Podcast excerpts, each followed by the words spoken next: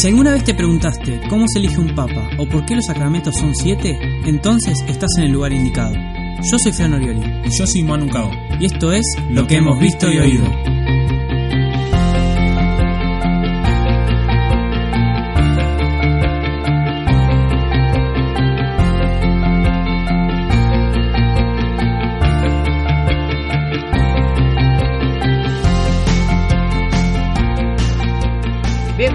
Al capítulo número 7 del podcast Lo que hemos visto y oído. Ya estamos en el capítulo número 7, Manu, ¿cómo andas? Muy bien, muy bien, muy contento. Qué alegría poder estar grabando otra vez otro capítulo. Otro capítulo más, sí, sí. Este capítulo, bueno, lo lanzamos un poquito tarde porque estuvimos investigando un poco bastante y bueno, se nos complicó con el fin de semana que tuvimos eh, actividades pastorales. Así que les pedimos disculpas por no haberlo publicado el lunes.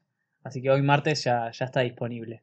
Habíamos propuesto en el capítulo anterior y en algunas redes que nos hagan preguntas relacionadas obviamente a, a la vida cristiana. Así que nada, recibimos varias preguntas que están muy interesantes, muy buenas. Nada, y esperamos pueda servir lo que investigamos. Bueno, arrancamos con la pregunta número uno, entonces. Manu, ¿cuál es? ¿La querés leer? Tenemos, tenemos acá un, un papelito, más o menos, que es como el machete que nos dice las preguntas y dónde las tenemos que buscar, porque trabajamos con el UCAT, por supuesto, y con el catecismo, para dar como una respuesta más acabada y más buena. Así que bueno, Muy bien, la primera pregunta. ¿Por qué existen otras religiones si solo puede ser una la verdadera? Muchas gracias Raque por la pregunta. Y podemos ver en el Yucat el punto 3 sobre la búsqueda de Dios, la religión. miren, les leo el punto número 3 de UCAT, que dice, Dios ha puesto en nuestro corazón el deseo de buscarlo y encontrarlo. San Agustín dice, nos hiciste Señor para ti y nuestro corazón está inquieto hasta que descansa en ti. Este deseo y búsqueda de Dios lo denominamos religión. Bueno, en ese sentido, religiones hay muchas, ¿no? Porque son expresiones de un corazón que honestamente busca a Dios, ¿no? Y después, en el punto número 136, el Yucat va un poco más allá y dice cómo es la actitud del cristianismo frente a las otras religiones, que es más o menos lo que contesta la pregunta, ¿no? Dice, la Iglesia respeta todo lo que en las demás religiones es bueno y verdadero. Respeta y fomenta la libertad religiosa como derecho humano. Sin embargo, ella sabe que Jesucristo es el único Salvador de los hombres. Solo Él es el camino y la verdad y la vida. Todo aquel que busca a Dios nos resulta cercano a los cristianos. Hay un grado especial de parentesco con los musulmanes, al igual que el judaísmo y el cristianismo, el islam pertenece también a las religiones monoteístas. También los musulmanes veneran al Dios creador y Abraham como padre de su fe. Para el Corán, Jesús es un gran profeta, y María, su madre, es la madre del profeta. ¿No? Como diciendo, todas las religiones de alguna manera están relacionadas y hay tolerancia en ese sentido, o al menos debería haberla, ¿no? Si alguno no es tolerante, bueno, está equivocado. En base también a lo que pudimos leer en Lumen Gentium, sabemos que en la religión católica nosotros encontramos una verdadera religión, que todas las demás tienen aspectos válidos que la Iglesia respeta, porque tienen algo de verdad en cuanto a lo que liga con Dios, que la religión es esto, como nosotros nos ligamos con Dios. Entonces, podemos encontrar en otras religiones aspectos válidos y respetables por la Iglesia pero que no son eh, absolutamente verdaderos. Pero hay que saber que no hay que ser contrario a las demás religiones, sino saber ver la verdad y la bondad que tienen cada una de las religiones.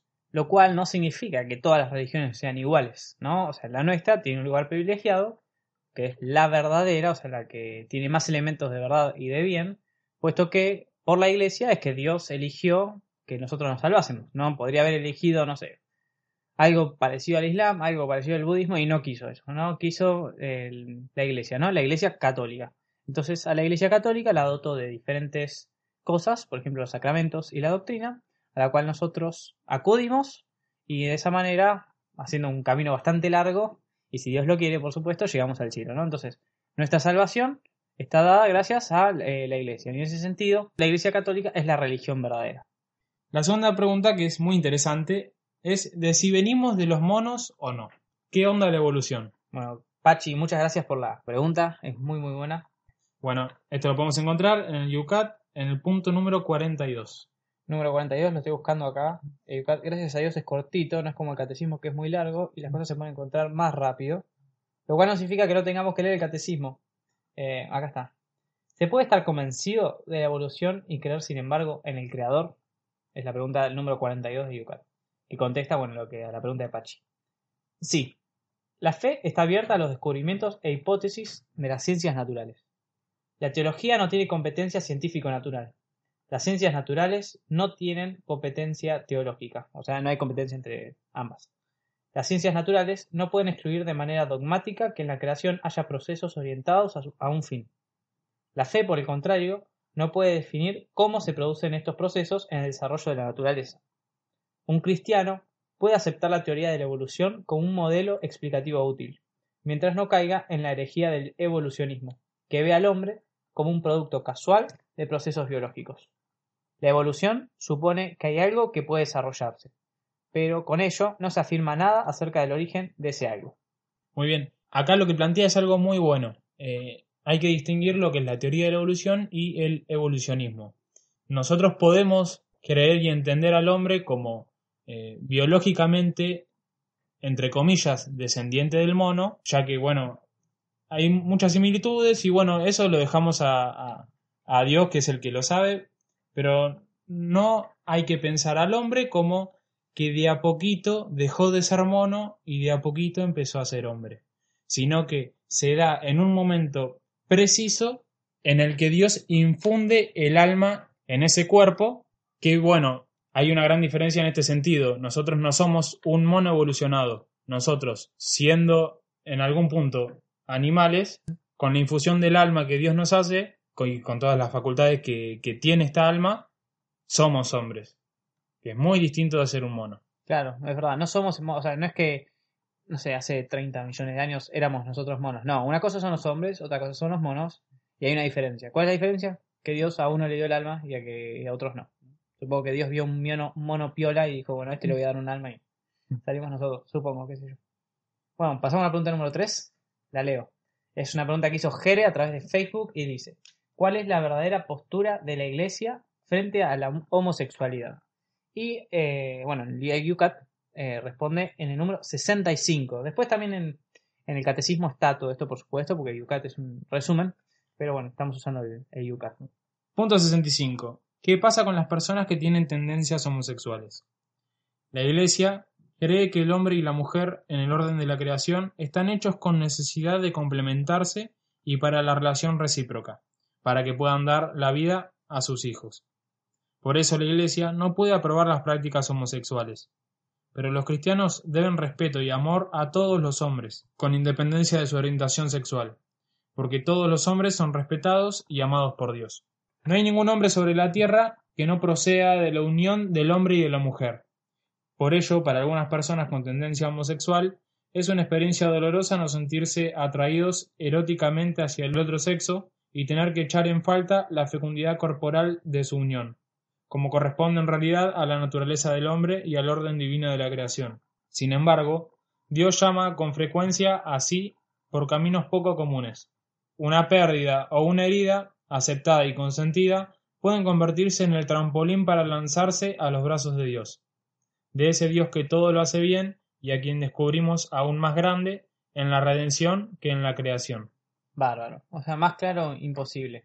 Y eso me parece que deberíamos leerlo muchos, porque hay una gran confusión con respecto bueno, a la iglesia en este tema y eh, a mí me parece, ¿no? Que muchas veces se dice bueno, que la iglesia rechaza a la gente con tendencia homosexual y no, o sea, la iglesia no rechaza a las personas, rechaza sí el pecado de, pero el pecado de cualquiera, ¿no? O sea, eh, la iglesia, por ejemplo, ¿no? Eh, rechaza el pecado de Carlitos y no a Carlitos, ¿no? Sea cual sea el pecado de Carlitos, ¿no? el, pecado está mal, punto. Carlitos es una persona que eh, Dios quiso salvarla, entonces la iglesia la acepta, ¿sí? Entonces, la homosexualidad pasa lo mismo, ¿no? Eh, puesto que los actos homosexuales no están ordenados eh, bajo el orden natural, es un pecado, ¿no? Porque las relaciones sexuales están en orden a la procreación y a demostrarse amor con la pareja del otro sexo, ¿no? Bueno, como la homosexualidad no cumple esos requisitos, si se quiere, es un pecado. Entonces, ¿eso significa que haya que rechazar a las personas homosexuales? No, para nada. Es una confusión y creo que a veces se alienta eh, esta confusión. No, bueno, no, es que la iglesia es súper mala y que no quiere a la gente homosexual y no, nada que ver. es, mala prensa. En el fondo siempre es mala prensa. Bueno, vamos a pasar a la siguiente pregunta, que me parece que es de todas la mejor. La mejor, ¿eh? Pero por lejos, por lejos. La pregunta es la siguiente. Si a una monja la llevan en cana, ¿no? O sea, a la cárcel. ¿Le dicen sorpresa? Tremendo, tremendo. Les juramos, les juramos que esta pregunta no la hicimos nosotros. Llegó a... Eh, fue Facebook. Eh, Eh. Facebook, sí, por privado. Así que muy bueno a la persona que, que- que lo mandó. Genial.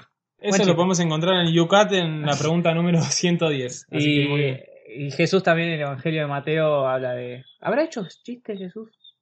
Yo creo que sí. Si nos ponemos a pensar, Es ¿Por qué no? Eh, O sí, sea, sí, tal cual. Jesús tendría que haber, ser- haber sido la persona más alegre del mundo. Claro. ¿Y qué tipo de chistes haría? no? ¿Cómo, cómo será un chiste en la época de Jesús? Bueno, qué sé yo. Cosas que, que se piensan. Armando el podcast. Seguimos. Pregunta número... Pregunta número 5. Bueno, nos piden que hablemos sobre la vocación. Bueno, muchas gracias Valen por la pregunta. Es una pregunta muy buena. Muy linda, además, súper enmarcada. Bueno, nosotros, a los que no saben, los que viven de lejos, somos de La Plata, de la diócesis de La Plata, provincia de Buenos Aires, en Argentina.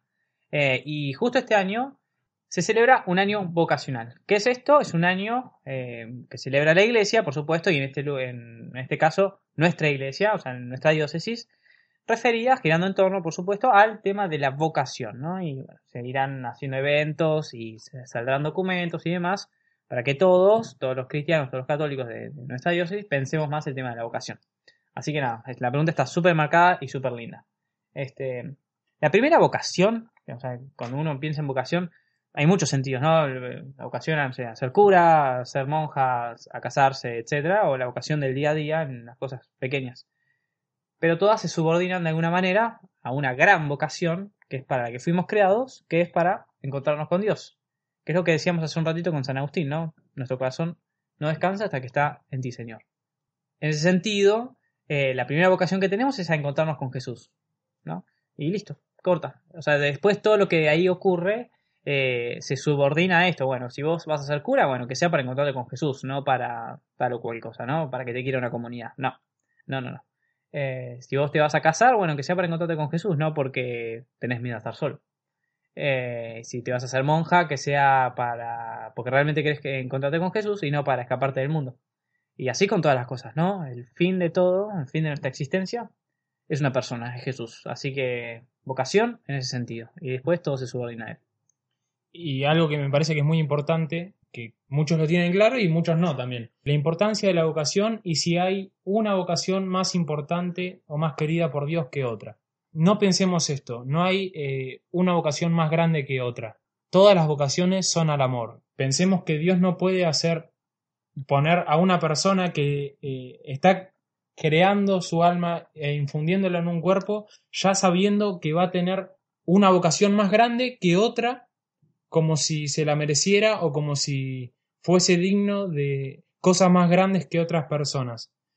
Todos tenemos la misma dignidad, seamos el Papa Francisco, seamos un director de una escuela, seamos profesor, seamos lo que sea que hagamos, Dios nos da una vocación al amor, a responder al amor que Dios nos tiene y a nosotros también amar, en nuestra vida cotidiana y en cualquier cosa que hagamos.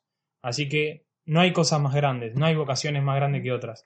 Eh, todas son igual de importantes y a todas le tenemos que dar toda nuestra vida. Sí, bueno, y este tema es extensísimo. Es larguísimo, es re lindo y está súper bueno. El tema es, bueno, es que por cuestiones de tiempo y porque están enmarcados en otras preguntas, tenemos que hacerlo corto, pero les prometemos que en algún momento, más este año, que es un año vocacional en nuestra diócesis, vamos a hacer eh, un programa sobre la vocación, eh, sobre la homosexualidad también, sobre los jóvenes, que es la próxima pregunta, sobre todos los temas que ustedes preguntaron, vamos a hacer probablemente un programa especial, ¿no? Porque se lo merecen, son buenos, buenos temas, ¿no? Y no da que se corten a tres minutos nada más. Y la última pregunta es sobre los jóvenes en la iglesia y cómo enfrentar los desafíos del mundo en la actualidad, ¿no? Muchas gracias, Pili, por la pregunta, muy buena. Este, así que bueno, responderemos cortito porque nos queda poco tiempo, pero ya dijimos, vamos a hacer un programa especial sobre esto. Este, bueno, como, como cualquier cristiano, nuestro, nuestra tarea es evangelizar, ¿no? Y más todavía según nuestras condiciones, ¿no? El viejo evangelizará como viejo, el joven como joven y el adulto como adulto. Pero jo como jóvenes, ¿cómo tenemos que hacer? bueno, viviendo como vivimos, ¿no? O sea, viviendo cristianamente, por supuesto, pero en nuestros ámbitos. No querer saltar ámbitos, saltar etapas, ¿no? Sino vivir una vida de joven cristianamente. Corta la bocha, no, nada más que eso, ¿no? O sea, si vas a la facultad, evangelizar yendo a la facultad. Si vas al colegio, yendo al colegio, ¿no?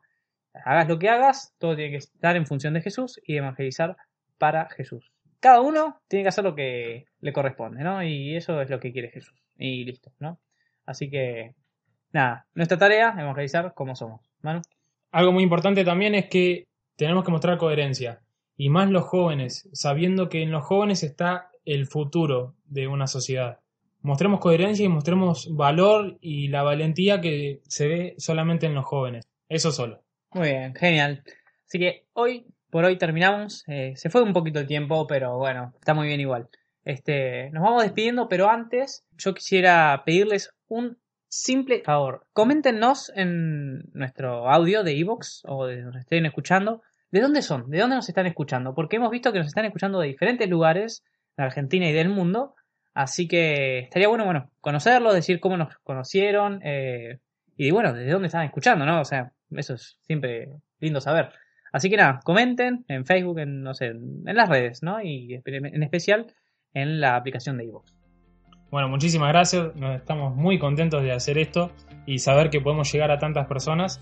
Así que esperamos que, también les sirva y que nada, compartan, como dijo Fran, un poco por qué nos están escuchando y de dónde nos están escuchando, qué les gustó más, qué les gustaría escuchar en otro capítulo. Nada, simplemente esto lo hacemos para los que escuchan, así que muchas gracias por escuchar. Tal cual. Bueno, entonces, como siempre, no se olviden de seguir anunciando lo, que, han visto y oído. Nos vemos. Hasta luego.